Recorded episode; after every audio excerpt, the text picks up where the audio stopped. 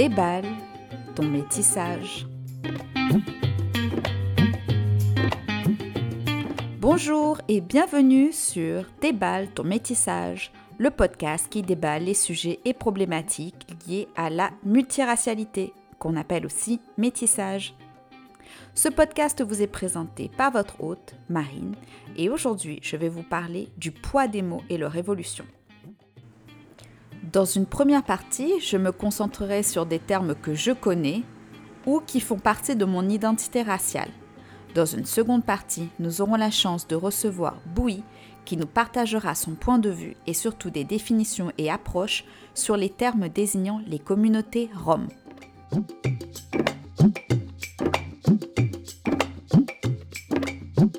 Les mots sont des choix qu'on fait. Ils ont une histoire et une charge émotionnelle. Leur histoire et leur représentation sont différentes d'un pays à un autre, d'un groupe de personnes à un autre, d'une époque à une autre. Parfois, un mot peut avoir une connotation négative et insultante pendant des années, et un jour, la communauté concernée décide de se le réapproprier et de lui donner une charge positive. Dans le domaine racial et raciste, on observe aussi beaucoup de créations et de discussions autour du vocabulaire qu'on emploie. Ici, cet épisode, il va s'agir davantage d'un petit lexique afin de mieux comprendre les mots qui seront parfois utilisés dans ce podcast. En aucun cas, il ne s'agit de faire du classisme ou de l'élitisme. Discrimination par rapport aux gens qui auraient un niveau d'études plus ou moins élevé. Les personnes concernées sont libres d'utiliser les termes qu'elles veulent, mais il y a de nouveaux mots, parfois plus précis, pour décrire nos identités qui émergent. Petit rappel, en aucun cas mes définitions et ce que je dis n'ont de valeur universelle. Libre à vous de continuer vos recherches et d'utiliser les termes qui vous semblent les plus appropriés pour vous définir. Dans l'épisode précédent, nous avons abordé deux termes clés de ce podcast, multiracialité et métissage. Chacun utilise les termes qui leur semblent les plus appropriés pour définir leur identité. Dans mon cas, j'utilise très souvent le terme multiracial, car il a, selon moi, une charge historique moins lourde. Petit rappel, le terme métis était utilisé pour parler d'enfants nés d'union, souvent non consentis, entre personnes esclavagisées et personnes esclavagisantes. J'aimerais maintenant aborder avec vous les termes d'afro-descendante, d'Asia étiquetée, d'autochtone parce que j'habite sur une terre colonisée, et rapidement les termes de beurette ou maghrébin. Je ne maîtrise que très peu le vocabulaire utilisé pour les Nord-Africains, donc je ne m'attarderai pas et je vous conseillerai d'autres ressources et activistes. On utilise de plus en plus le terme d'afro-descendant, afro-descendante, pour parler des personnes dites noires. Mais pas seulement car il existe des afrodescendants qui ne sont pas perçus comme noirs. C'est le cas de certaines personnes multiraciales, métisses par exemple. Dans mon cas, je suis afrodescendante. Mais je ne suis pas noire. Je n'ai pas le même vécu, pas les mêmes expériences que les personnes noires. Je ne suis donc pas une femme noire. Asiatiqueté ou Asia étiquetée. Dans l'imaginaire raciste collectif, une personne asiatique est une personne avec des traits spécifiques, souvent des cheveux lisses noirs et des yeux avec un pli épicantique, qu'on dit amande ou bridé, terme raciste. Alors apparaît dans le milieu plutôt militant de ce que moi j'ai observé, c'est le terme asiatique étiquette, asiatiqueté ou asia étiqueté on va dire alors d'une personne qu'elle est asiatiquetée de l'Est ou d'Asie de l'Est ou une personne asiatiquetée du Sud, asiatiquetée de l'Ouest, etc. Autochtone. On lit parfois indigène. C'est d'ailleurs le terme utilisé en anglais, qui peut-être est un faux ami, indigenous. Ce terme a une charge historique raciste beaucoup plus forte en français l'indigène est la personne autochtone moins civilisée, entre guillemets, et donc aura moins de droits que le colon français. C'est ainsi que pendant presque un siècle, de 1848 à 1946, la France a mis en place le Code de l'indigénat dans les pays qu'elle colonisait. Ce code régulait la vie politique et civile des colons et leur octroyait le droit de donner des amendes ou de contrôler ou collecter les biens des autochtones.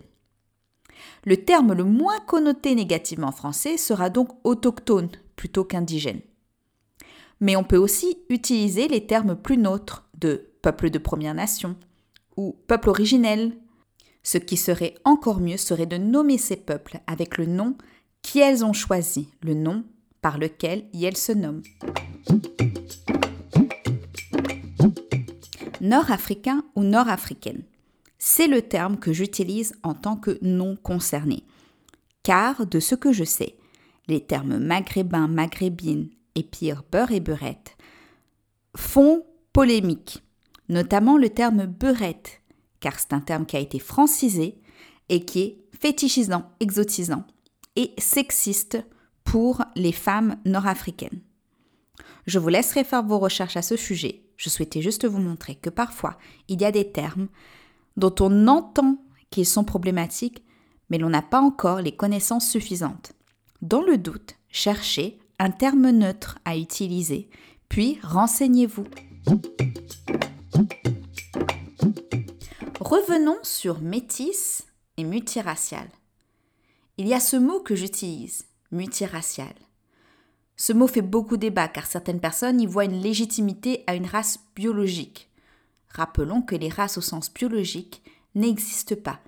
Elles existent sociologiquement parlant, dans le sens où on a créé des catégories avec un imaginaire, une histoire, des clichés propres à ces groupes dans une société majoritairement blanche. Ainsi, ces clichés, cette histoire, sont questionnables. Personnellement, j'alterne entre multiracialité et métissage, car ce dernier a une histoire raciste en fait. Les animaux et plantes pouvaient être le fruit de deux espèces différentes. On parlait de plantes métisses. Et pour les humains, on parlait d'abord de mulâtre et enfin le terme métis. Il a donc une connotation négative historiquement. On s'est réapproprié ce terme et on essaye d'apporter nos réflexions dans le débat racial. Ici, je ne juge nullement le terme que vous choisissez d'employer. Il est parfaitement acceptable de se réapproprier des termes, d'en créer de nouveaux, de chercher, d'explorer. Et rien n'est dit que dans un an, je ne décide pas tout simplement d'arrêter d'utiliser multiracial et d'utiliser uniquement métis ou un autre terme. Attention, dans cet épisode, nous parlerons de racisme, nous donnerons des situations exactes, nous parlerons également d'internement forcé, de la Seconde Guerre mondiale et de génocide.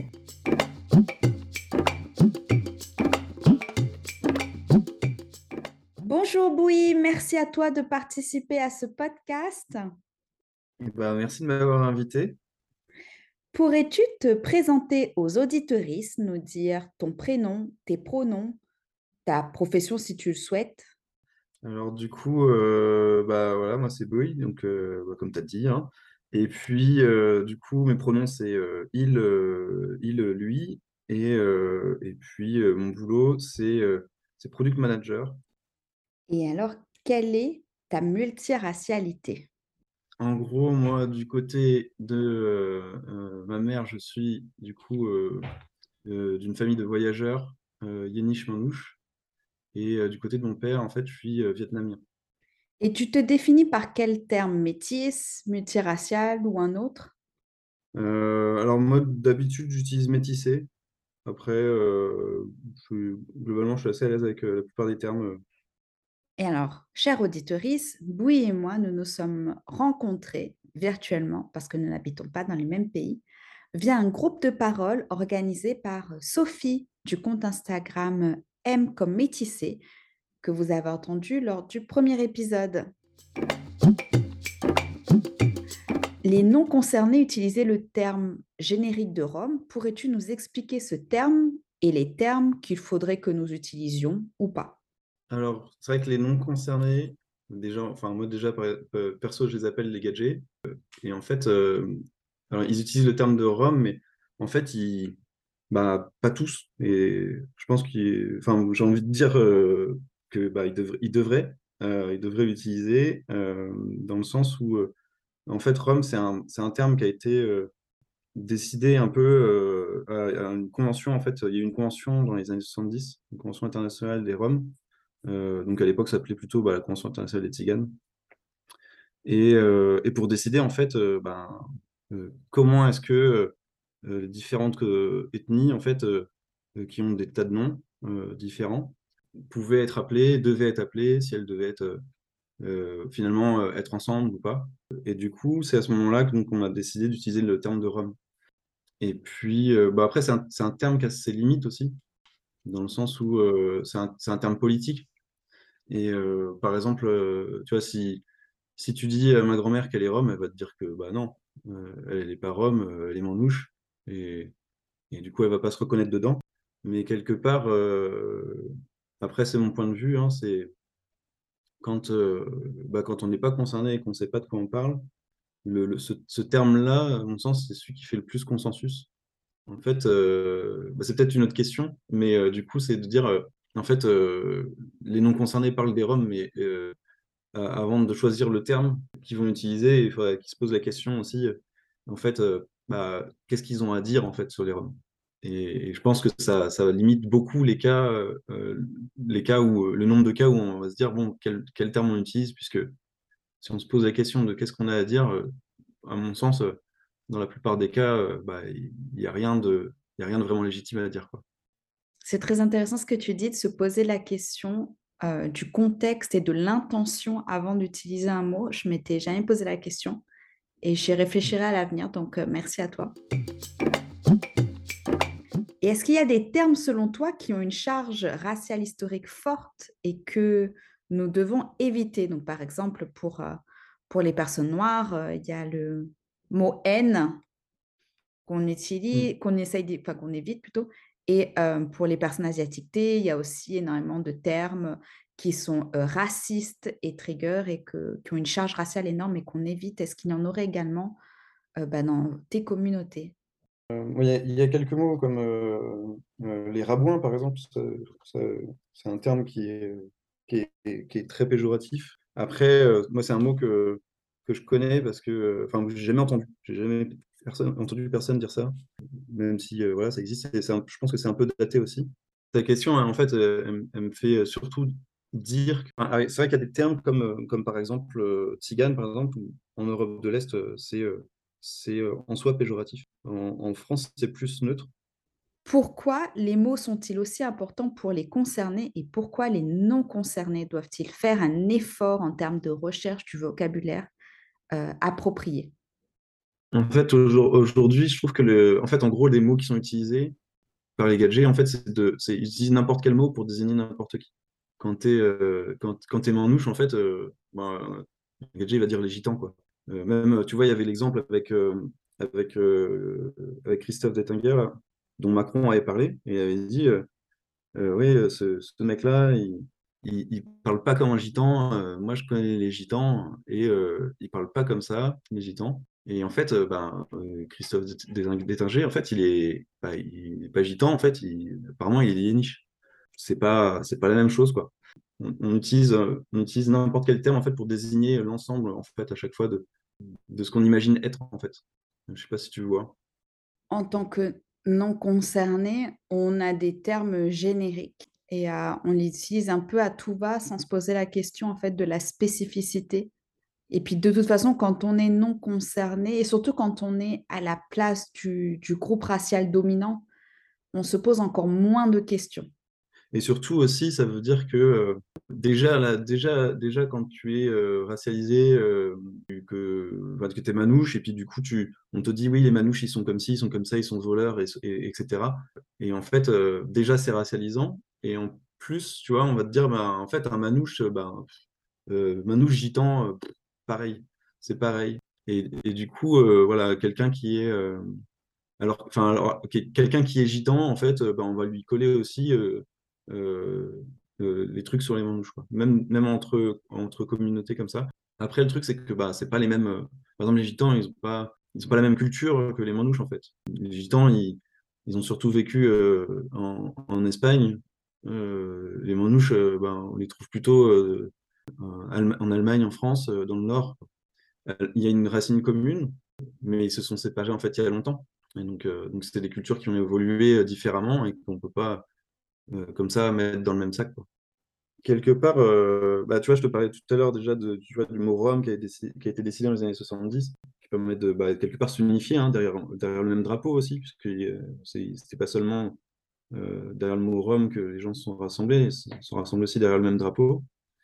Et puis, et puis ben, c'est aussi utiliser les bons termes aussi, c'est aussi pour bah, exister en fait déjà. Enfin, à titre personnel, moi, quand, par exemple, quand j'étais gamin, bah, ma grand-mère m'a dit euh, on est des manouches, euh, mais euh, surtout tu le dis à personne parce que sinon les gens vont se méfier de nous. Et du coup, bon, bah, moi à ce moment-là, j'ai 5 ans, donc je me dis bon, ok, je vuse l'information un peu quelque part, quoi. Et puis, puis bah, j'en parle pas.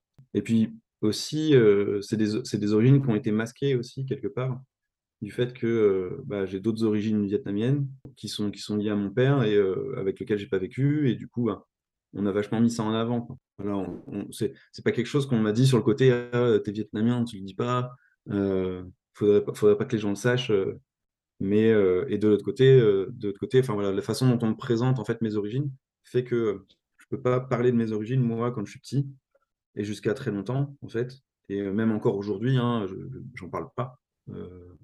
voilà, mon travail ou quoi, je, je le dis pas.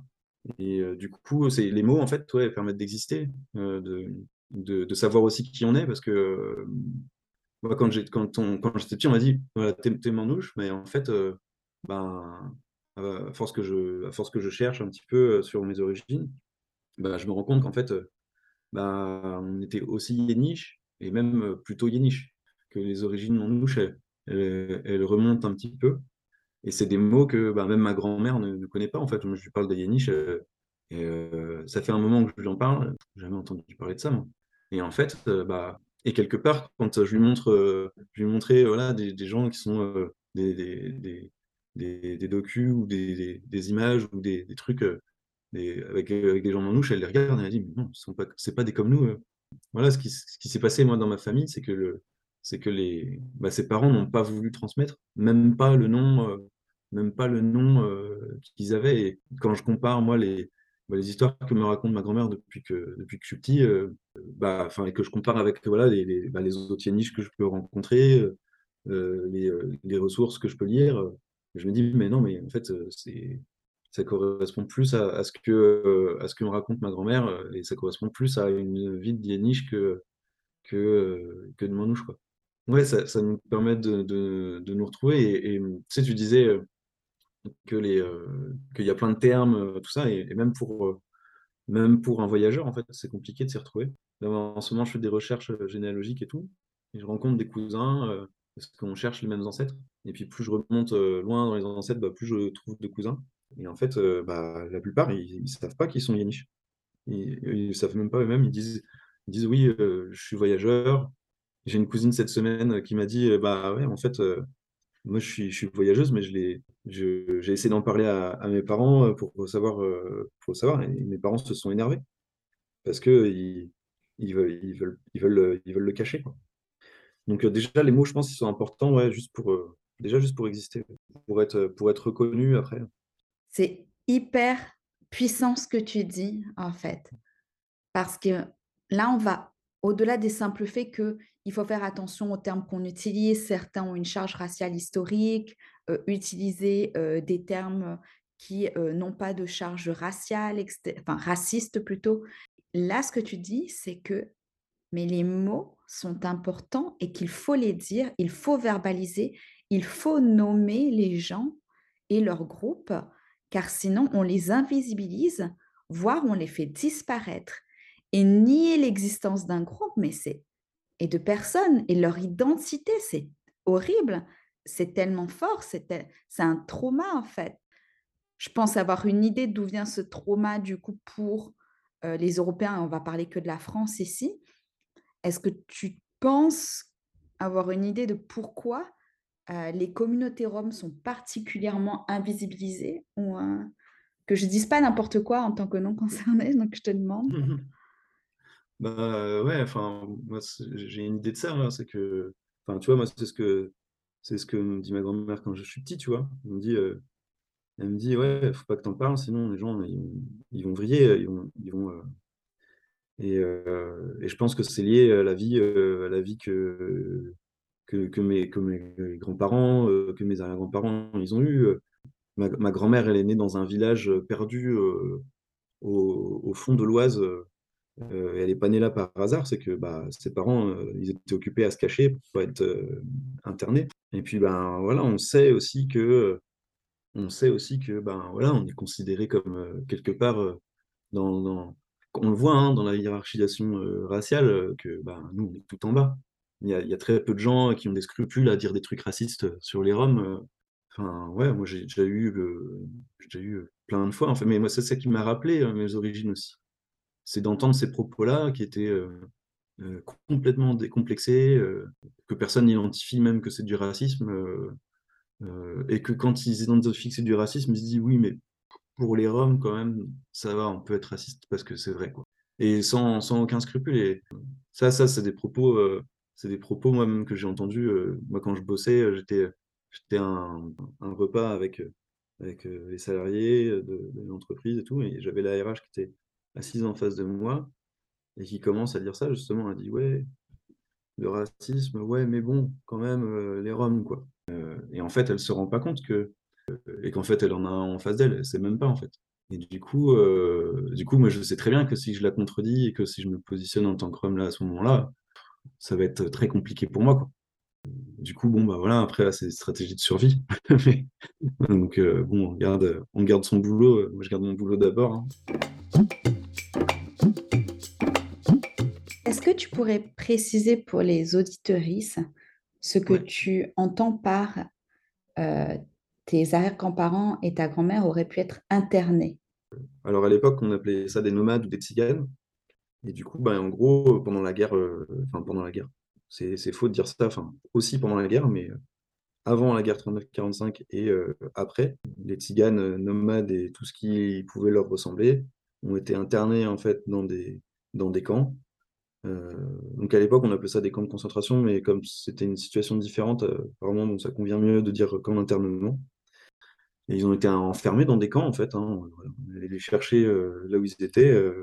Et puis, puis on les a mis, on les a enfermés dans des camps, donc bah, comme, comme dans un camp de concentration, hein, il avait des grandes baraques, et puis ils étaient entassés là-dedans. ils bouffaient pas, très mal. Et puis voilà, ils étaient privés de liberté comme ça. Et enfin, ouais, ouais. Il y avait eu plein de camps en France, en fait. Et ça a, commencé, ils ont commencé à être internés avant, avant le début de la guerre. Et le dernier a été relâché en 46, euh, un an après, après la fin de la guerre. Et euh, du coup, moi, ça me fait beaucoup relativiser, tu vois, l'histoire de France. Parce que, euh, enfin, l'histoire de la guerre 39-45, en tout cas, où on dit, bah ouais, toutes ces horreurs-là, c'était la faute des nazis et tout. Et en fait, euh, bon, bah, enfin, clairement, euh, pour les nomades, on n'a pas eu besoin des nazis. Euh, voilà, avant et après. le général de Gaulle avait, déjà, avait défilé sur les Champs-Élysées pour libérer la France, mais, mais c'était pas toute la France. Quoi. Et pourquoi était-il interné?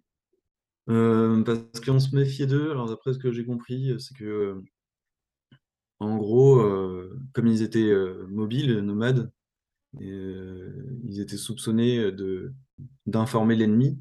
Je sais pas, je, sais même pas si j'ai jamais vu aucun cas de.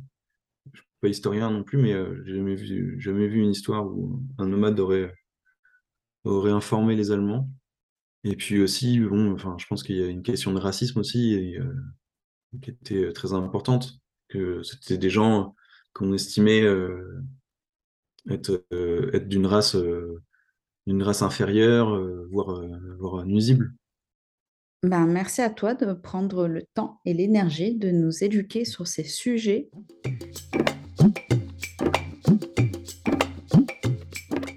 Peux-tu nous parler de ce qu'est un exonyme et un endonyme, des termes que tu m'as appris? En gros, le, l'exonyme, c'est le nom qu'on te donne de l'extérieur et le, et l'endonyme, ben, c'est l'inverse, hein, c'est le nom que, tu, te, que tu te donnes euh, de depuis l'intérieur de ta, de, ta communauté, en fait. Et du coup, en gros, tu vois, par exemple, les, les, les manouches, en fait, s'appellent Sinti manouches, euh, où tu as des... Euh, je, je les connais pas très bien, mais tu as, euh, des gitans qui s'appellent euh, des, les calais. Et les calais, ça veut dire euh, noir, en fait. Parce qu'ils sont plus, sont plus foncés, en fait. Ils ont la peau plus foncée. Et enfin, voilà, tu as, plein de mots comme ça. Mais il faut savoir que pour un gadget, tout est exonyme. Tu vois, un, un gitan peut très bien se faire appeler manouche par, par un gadget, quoi. Tu vois, tu vois ce que je veux dire? Et puis, tu as, aussi bah, dans l'histoire de, des mots, des, noms euh, de, d'ethnie, en fait, euh, Rome, dans la construction, euh, tu retrouves des, exonymes qui deviennent des endonymes, en fait, un peu. Tu vois, par exemple, tu as le terme de, de tzigane, en fait, c'est un, nom qui a été donné, euh, qui a, été donné, en fait, euh, à partir du moment où, euh, les Roms sont arrivés, en fait, près de la Turquie. Ou alors, tu as des termes, tu vois, comme gens du voyage, euh, qui sont, euh, qui sont, moi, que j'aime, pas, en fait, mais, euh, mais bon, bah, il y a des gens qui s'y, reconnaissent. Tu vois, moi, c'est un terme que j'aime pas parce que c'est un terme qui est racialisant en lui-même, en fait. parce qu'en gros, c'est un, un terme qui a été créé par l'administration française pour remplacer le terme de nomade. Parce que nomade, apparemment, bon, bah, ça commençait à faire trop raciste. Et, et du coup, du coup, il était remplacé par Jean du Voyage, qui est un, un nom vraiment inventé de toutes pièces et qui permet, qui permettait de, de remettre un peu le compteur à zéro sur, euh, sur la connotation du terme qui uti- être utilisé pour nous désigner. Bah, si on réfléchit bien, en fait, hein, Jean du Voyage, bah, il n'y a, a pas de singulier, en fait. Ça, ça existe en soi, en fait. Il y a, y a, y a, un manouche, des manouches, euh, une manouche, euh, mais il n'y a, y a, pas un Jean du Voyage. Ça n'existe pas, quoi. Jean, c'est, ça désigne forcément un groupe. Et puis, du coup, bah, c'est un terme qui permet, en fait, à l'administration de continuer de faire des lois raciales, en fait. Euh, parce que euh, bah, c'est bien beau, hein, on a viré euh, le Maurras de, de, toutes les lois, mais en fait, bah, il reste les gens du voyage dans la loi qui, ont, qui sont les seules personnes à avoir des lois spécifiques en fonction de leur race. Et du coup, c'est un terme que j'aime pas, mais en même temps, tu, tu vas voir, euh, tu vas voir, euh, tu vois, sur n'importe quel groupe Facebook de bah déjà, il y a plein de groupes Facebook qui s'appellent Gens du Voyage et qui sont remplis de, de gens qui se disent Gens du Voyage. Et, euh, puis, bah, ils se reconnaissent comme ça. Ma grand-mère, moi, si je lui dis, ouais, bah, on est des gens du voyage, elle me dire, bah oui, on est, on est comme ça. Et, et du coup, il y a, y a une question un peu de, de réappropriation de ce terme, je pense, enfin d'appropriation de ce terme. Pour un gadget, tu vois, ça peut devenir euh, très vite un. N'importe, tu prends n'importe quel terme qui est correct et en fait, il, il- devient, il peut devenir très vite raciste. euh, ou il peut devenir très vite un exonyme. Euh, si tu utilises le terme de manouche, manouche, tu vois, ça veut dire, ça veut dire l'homme, enfin l'humain, c'est un, un terme qui est dans la langue romanie en fait, et, et qui vient de l'intérieur, mais de la part d'un, de la part d'un gadjo, bah, bah, il va utiliser ce terme pour désigner n'importe qui, euh, et, euh, et puis de manière péjorative. Un, exemple de, d'usage péjoratif, euh, tu vois, moi, une fois au taf, j'avais dit, j'avais lâché l'info comme quoi j'étais en manouche et en fait, ça n'a pas tardé. à la, l'erreur, à la prochaine erreur que j'ai faite, on m'a dit, mais c'est quoi ce travail de manouche? En fait, c'est surtout dans l'usage de termes que tu, que tu fais, en fait, que, à mon sens, que tu vas donner un sens un peu, euh, tu vois, exonyme ou endonyme. Eh ben, merci beaucoup pour ces explications et d'avoir mis les choses au clair pour nous. Est-ce que toi, tu as l'impression que ton vocabulaire a évolué en fait au fil de tes recherches et pas forcément uniquement pour, euh, pour, euh, pour ton groupe? Ouais, bah, carrément, hein. Bah, ça évolue tout le temps, ça évolue à fond. Bah, pendant, enfin, pendant très longtemps, je me suis identifié comme euh, eurasien, tu vois. Un terme que bon, bah, maintenant, euh, je, déteste. Bah, ma mère me présentait comme ça, tu vois. Parce que euh, bah, ma mère, tu vois, elle a la peau blanche. euh, et euh, du coup, euh, elle me présentait toujours à ses amis et disait euh, Ah oui, bah, c'est mon fils. euh, ah, euh, et puis elle disait toujours, le deuxième truc qu'il disait sur moi, c'était toujours Il est eurasien. Parce que son père est vietnamien. Et puis, euh, bon, après, c'était les conversations, tu vois, classiques de, classiques autour des métis. Ah, il est beau, c'est bien, les mélanges, tout. Voilà. Puis bon, après, ouais, tu vois, je m'identifiais surtout comme vietnamien. Et en même temps, bah, tu vois, j'étais au courant que bah, tu vois, aussi au début, bah, je disais qu'on moi, on, m'aurait posé la question, j'avais dit, bah ouais, moi je suis manouche aussi. Et en fait, en fait, bah, c'est que voilà, en faisant mes recherches, je me dis, mais non, en fait, il y a un truc qui cloche, ça, ça marche pas, ça colle pas, la vie de, la vie, la vie de mes parents, de mes grands-parents, ça colle pas avec, ça colle pas avec la culture des manouches. tu vois, par exemple, tu vois, tous mes ancêtres, ils étaient tous vanniers. c'est vraiment un métier qui était assigné aux Yéniches. Enfin, il y a plein de coïncidences comme ça où, en fait, je me rends compte que, voilà, au fur et à mesure, tu vois, je me rends compte qu'en fait, non, je suis, je suis Yéniche et ça, tu vois, j'en ai conscience, mais depuis pas longtemps. Et du coup, ouais, ça, ça a évolué. Euh, tu vois, par exemple, aussi, je me serais pas dit Rome, tu vois, il y a, y a longtemps, tu vois, y a- pendant, depuis, pendant un bon moment, je me serais jamais dit Rome, parce que pour moi, les Roms, c'était bah, d'autres, c'était d'autres tziganes, en fait. Toutes ces questions-là, et tu fais, ah ouais, en fait, euh, ok, d'accord, il y a une convention en 70, euh, ok, d'accord. Bon, si on s'est mis d'accord là-dessus, et si ça nous permet, tu vois, de, de, d'avoir une, d'avoir une force politique, d'être rassemblés et tout, je me dis, bah ouais, ok, ok, je suis Rome, pas de problème. Euh, puis même, tu vois, le mot de. Tu me disais tout à l'heure aussi, euh, est-ce que tu t'identifies, euh, comment tu t'identifies ta multiracialité? Je dis, bah, je suis métissé, mais, mais en fait, voilà, avant, j'aurais pas dit que j'étais métissé. Pour moi, pour moi avant, avant être métissé ou être métisse, c'était bah, être, être un enfant d'un parent blanc et d'un parent noir. Depuis pas mal d'années maintenant, tu vois, je ça m'intéressait pas mal tu vois, aux questions euh, raciales et tout. Et du coup, euh, je théorise un peu plus, tu vois. Je me dis, bah ouais, en fait, euh, en fait, ouais, une race, c'est ça. En fait, ouais, merde, une race, en fait, ça existe. Sociologiquement, ça existe. même si biologiquement, ça n'existe pas, en fait. du coup, bah, tu vois, moi, il y a un moment donné, je n'utilisais jamais le mot race. D'ailleurs, je, je, choque ma famille, tu vois, quand je parle de race. Mais du coup, tu vois, ouais, c'est un, moi, c'est un terme que j'aurais pas utilisé il y, a, plusieurs années. Et en fait, et en fait, euh, maintenant, oui. Et du coup, euh, je trouve que, tu vois, bah, d'avoir compris ce que c'était que les races, bah, tu vois, de, se dire, euh, ouais, en fait, j'ai bah, en fait, plusieurs races. Ça, ça prend du sens aussi, tu vois. Ça m'a aidé à un moment donné aussi à définir, à définir les choses, pour les comprendre, tu vois, aussi, comprendre ce qui t'arrive. Parce qu'il y a personne qui vient t'aider, hein, quand t'es vietnamien et, et yéniche. t'as t'as pas d'exemple, hein.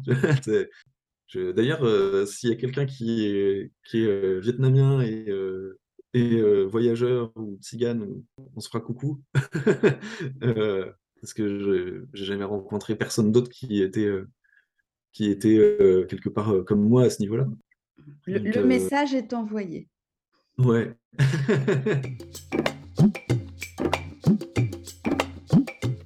Eh bien, merci beaucoup, Bouilly, pour cet échange et bah, tout ce que tu nous as appris. Bah, de rien, merci. euh, bah, c'était cool d'en parler. euh. ouais, ouais. bah, enfin, c'est, merci encore de m'avoir invité. Et, et si des gens souhaitent euh, peut-être suivre ton compte ou interagir avec toi, est-ce que c'est possible? Et si oui, comment peuvent-ils le faire? Moi, mon compte Insta, aujourd'hui, c'est un compte perso. Euh, s'il y a des gens qui veulent me parler, bah, si ça te va, euh, ils peuvent, ils peuvent t'écrire euh, et, puis après on prend contact, il n'y a pas de souci. Enfin, si ça te va, hein. Pas de souci. Eh bien, c'est noté. Si jamais vous, avez- souhaitiez poser des questions à Boui, vous pourriez, vous pouvez le faire en commentaire sur YouTube ou Instagram. Vous pouvez également me contacter via mon adresse email ou via la page Instagram et je passerai vos messages à Boui. Encore un entretien qui bouge les lignes, qui me fait énormément réfléchir et j'espère qu'il vous aura fait réfléchir à l'importance des mots et que les utiliser, c'est permettre aux communautés concernées, aux personnes concernées d'exister. Il faut nommer les gens, il faut faire ce travail de recherche sur les termes appropriés pour nommer, dénommer les gens. Un autre point important que Bouy a pointé, c'est qu'il s'agit de savoir pourquoi on utilise ces mots, dans quel contexte, quelles sont les raisons pour lesquelles nous souhaitons utiliser ces mots. Et à partir du moment où on se pose la question, on fait les démarches nécessaires et on a moins de chances de blesser autrui, de créer des micro-agressions et de le faire pour de bonnes raisons. Un message que je souhaiterais envoyer aux parents comme moi, c'est de nommer, d'expliquer les choses à nos enfants plutôt que de rester dans un mutisme choisi et compréhensible tout à fait. On comprend les traumas intergénérationnels, ce qui s'est passé dans l'histoire, on le conçoit. Mais il est important de l'expliquer aux enfants, aux adultes, car elles ont besoin de s'identifier et Bouy l'a très bien expliqué. Le vocabulaire que nous utilisons maintenant, Bouy et moi, n'est que le fruit de nos recherches et de nos connaissances actuelles. Il va certainement encore évoluer, changer, et c'est normal, car une langue est vivante. Cet épisode se termine. Si vous avez des termes que vous souhaiteriez partager, n'hésitez pas à laisser un commentaire sur Instagram ou par email à déballe.ton.métissage.gmail.com. N'hésitez pas également à me contacter si vous souhaitez être mis en relation avec Boui. Merci à vous d'avoir écouté cet épisode. Abonnez-vous pour être sûr de ne pas rater le prochain. Mettez un maximum d'étoiles ou un commentaire positif si cela vous a plu.